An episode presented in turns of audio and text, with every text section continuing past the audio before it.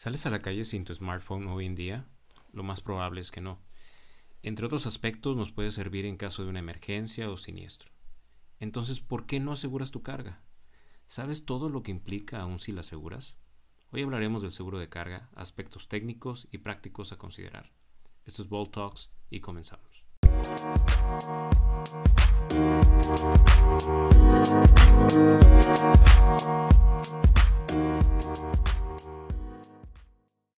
Muchas veces, ya seas un emprendedor en el comercio exterior o una empresa establecida por muchos años, un punto de la cadena logística que se descuida es el seguro de carga.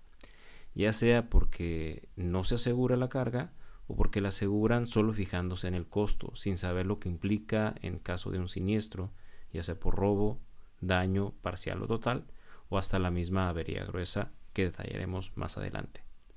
Sin considerarme un experto en seguros, te comparto mi experiencia de estos años al respecto.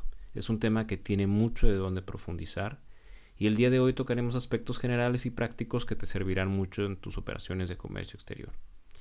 Muchas veces la gente puede tener la creencia que al contratar un transporte de cualquier modalidad, aéreo, marítimo o terrestre, tiene un seguro o que el transportista o carrier será responsable por el simple hecho de mover sus embarques. La realidad es que todos los embarques están sujetos a las condiciones de riesgo de tránsito ordinario y la responsabilidad del carrier o transportista es muy limitada, lo cual, en caso de un reclamo, la restitución del daño en el aspecto legal es muy baja. De igual forma, si lo contratas a través de un freight forwarder, la responsabilidad del freight forwarder está limitada a la responsabilidad del carrier, entonces te encuentras ante la misma situación. Por dicha razón recomiendo que siempre asegures tus cargas.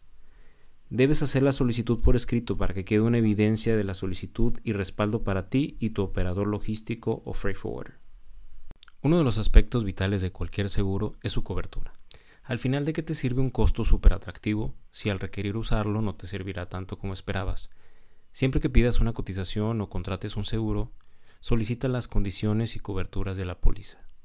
Dentro de los aspectos a considerar en una cobertura de seguro de carga están los de accidentes de vehículo de transporte o riesgo de tránsito ordinario, la falta de entrega, avería o daño particular, saqueo y robo, ya sea total o parcial, y asimismo existen otras coberturas más especializadas como las que te cubren huelgas, guerra, eh, actos de terrorismo, Asimismo, es importante estar seguros que tu seguro cubra una bodega o terminal intermedia en el proceso de desaduanamiento o en una escala previa a su destino final. Y por último, comentaré la avería gruesa, que es algo que no todos conocen y será motivo de otro capítulo para hablarlo más a detalle, pero brevemente te comento que es el derecho que tiene la línea naviera a cobrar una remuneración del daño ocasionado en caso de un accidente o situación que la perjudique. Esto se cobra a todos y cada uno de los que hayan embarcado en ese buque, aun cuando no hayan sido la razón del mismo daño.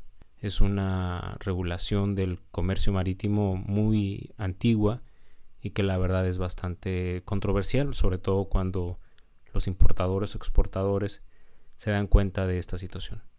Por lo tal es muy importante que tu seguro también la cubra, si no puede costarte mucho dinero aun cuando tu mercancía esté en perfecto estado. Créeme que las situaciones que generan esta avería gruesa pasan mucho más seguido de lo que te imaginas. Muy bien, ya hablamos de las coberturas. Ahora, otro tema importante en el tema de seguros en general, y no es la excepción en los seguros de carga, son las exclusiones. Yo diría que la más común, la más frecuente y la que se debe cuidar muchísimo es el tema del embalaje, ya que esta es una de las principales razones por las cuales las compañías de seguros rechazan las solicitudes de pago o liquidación.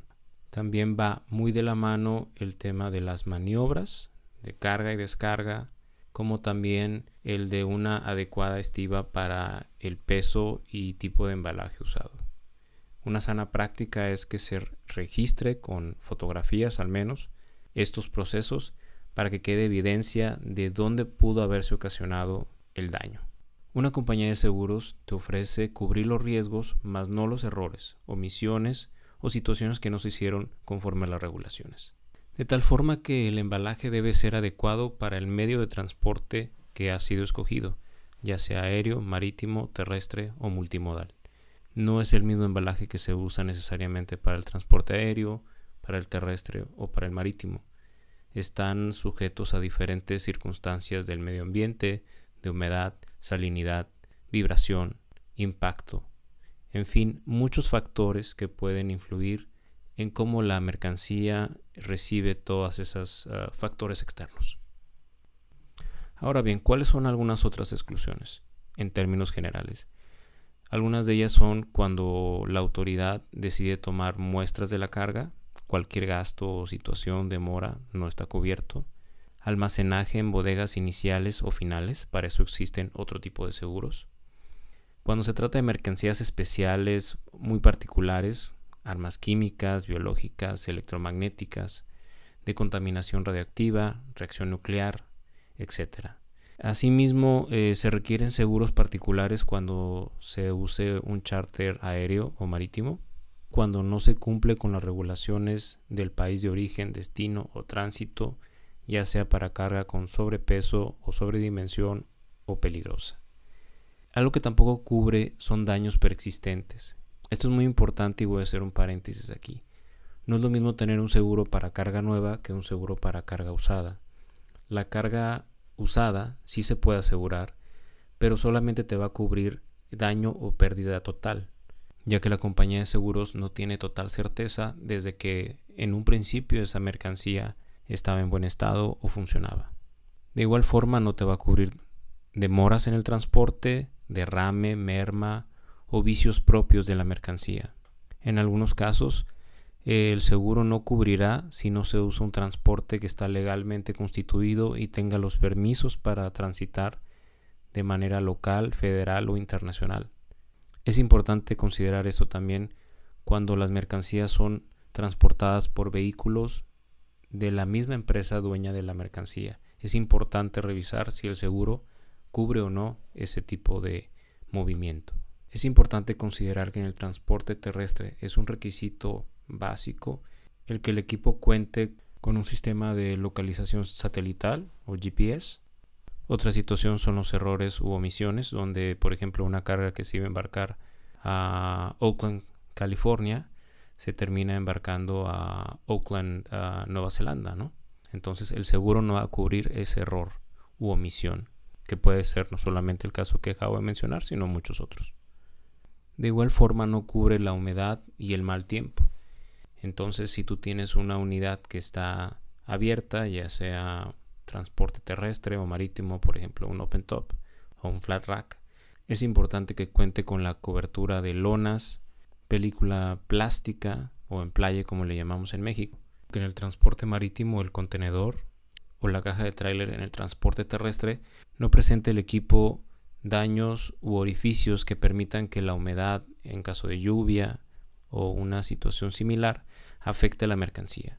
Es importante también cuando se estén embarcando mercancías perecederas se contrate un seguro especializado para este tipo de productos, que cubra las particularidades de este tipo de mercancía, transporte, equipo usado. A lo cual, en el caso de alimentos, tampoco cubre en muchos de los casos, salvo que se considere como una condición particular, las plagas o acción de roedores, eh, polillas u otro tipo de daños similares. Otras causas por las que no puede cubrir el seguro es porque se ha hecho una mala maniobra estiva adicional que ya comentamos eh, el embalaje que no es el adecuado. Y por último mencionaré lo que es renunciar a la subrogación. Básicamente la subrogación es el derecho o más bien la cesión de derechos que hace el asegurado hacia la compañía de seguros en el caso de un siniestro, la compañía de seguros le paga el daño cubierto en el porcentaje establecido y la compañía de seguros se reserva el derecho de ir tras la persona que ocasionó el daño. Muy bien, con eso concluimos las principales excepciones a la cobertura de un seguro. Es importante, como cualquier otro seguro, que se considere el tema del deducible. Si tu seguro aplica un deducible, en qué porcentaje y cuál es el mínimo.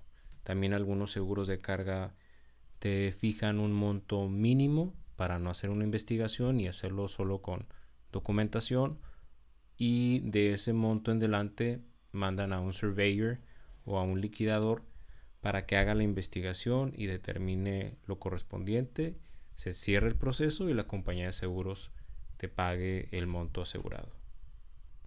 Es muy común también que cuando se solicita un seguro solamente se pida por el valor de las mercancías, lo cual en mi opinión eh, no es lo más indicado, ya que si bien es el valor más importante, no siempre, de la operación de comercio exterior, también existen otros gastos como es fletes, impuestos, gastos involucrados con las maniobras, etcétera, etcétera. Entonces mi recomendación es asegura por el valor de la mercancía, fletes, eh, gastos adicionales, impuestos, es una parte muy importante, y todo aquel gasto que te lleve desde que tú tomas la responsabilidad hasta destino final, ya sea que seas el comprador o seas el vendedor. Otro punto que no es muy conocido es el de lucro cesante. ¿Qué es el lucro cesante? Es otra parte que se puede asegurar o que se puede considerar para la base de la compensación en caso de un siniestro, que puede ser del 10 al 20% normalmente. Entonces, en caso de un siniestro, tú tienes una ganancia, aunque sea mínima, del 10 al 20%, dependiendo, mínima dependiendo los márgenes que acostumbres para tu tipo de operación, pero digamos que no perdiste todo ese tiempo, se cubrieron solamente tus gastos y al final te quedaste sin nada. Se presentan aquí dos situaciones. Una de ellas es, por ejemplo, cuando es un término SIF, el proveedor asegura la carga, pero solamente la asegura hasta el puerto de destino. Es decir, eh, la carga, por ejemplo, llega a Manzanillo, pero de Manzanillo a la Ciudad de México, Monterrey, Guadalajara no está cubierta y realmente eh, la porción de mayor riesgo es esta, la parte terrestre final. Lo cual deriva muchas veces en que el cliente contrate otro seguro desde puerto hasta destino final, lo cual es pagar un doble seguro que no tiene ninguna razón de ser. Se debe contratar un seguro puerta a puerta. Si el proveedor, aunque sea en términos CIF, no te lo puede proporcionar, lo mejor es que lo contrates por tu parte. Obtienes el descuento del seguro que él te ofrece y tú contratas tu seguro, que sabes qué es lo que te cubre, que sabe qué es lo que te protege, que sabes qué es lo que te excluye y los riesgos que te está previendo. Retomando el punto donde la gente decide solamente asegurar por el valor de las mercancías, yo siempre pongo el ejemplo. Imagínate que ya hiciste toda la operación, es Xworks desde Alemania, ¿no? Entonces va a venir desde Leipzig, se va a mover a Hamburgo de ahí se va a importar a México a través de Altamira o Veracruz. Se pagó los impuestos, se pagó la agencia aduanal, se pagó el flete, todos los gastos que ya sabemos, las maniobras, etcétera. Y justo una cuadra antes de llegar a la bodega final, a tu bodega o a la de tu cliente, sufre un robo total, parcial, sufre un accidente, eh, cualquier tipo de siniestro. Se pierde gran parte de la carga o toda. Entonces el seguro solamente te va a cubrir por el valor de la mercancía, pero tú ya pagaste todo lo demás. Entonces, realmente el incluir esos gastos en la mayoría de los casos no es un incremento importante en el costo y si lo es, te cubre entonces una parte importante de tus costos. Ahora bien, ¿cuánto cuesta un seguro de carga? Tal vez te estás preguntando, o tal vez lo sabes, o tal vez ya manejas una tarifa muy buena, una tarifa muy mala. Eh, por lo general un seguro de carga está del 1% para abajo, ¿no? Entonces, si tú te imaginas, aunque te lo estén vendiendo caro, que es el 1%, de nueva cuenta, ya seas un emprendedor o una empresa ya con muchos años, tu mercancía está viajando por el mundo y está pasando por maniobras, diferentes puntos de riesgo de muchas formas y tal vez todo tu capital que invertiste o la formalidad ante tu cliente se pueda ver afectada. Recuerda, los seguros se contratan para no usarlos. No los veas como un gasto, sino como una forma de contener un riesgo que ahí está. Te brinda certidumbre legal y financiera a todas tus operaciones de comercio exterior. En otra ocasión hablaremos del seguro del contenedor marítimo, que es un aspecto muy importante y que también, en mi opinión, se descuida mucho pero bueno, eso es tema de otro capítulo. La logística internacional y el comercio exterior tienen sus retos, pero si los dominas o tienes una adecuada planeación, puedes llegar a tener operaciones muy fluidas. Si tienes alguna duda o comentario de este u otro tema, no dudes en escribirnos al correo que está en nuestra descripción. Si tienes algún tema que te gustaría que tratáramos, por favor, háznoslo saber. Y como digo, la logística es un trabajo en equipo. No importa en qué parte de la cadena estés, colabora para que sea exitosa. Mi nombre es Moisés Dávila y les agradezco mucho. Que estén muy bien.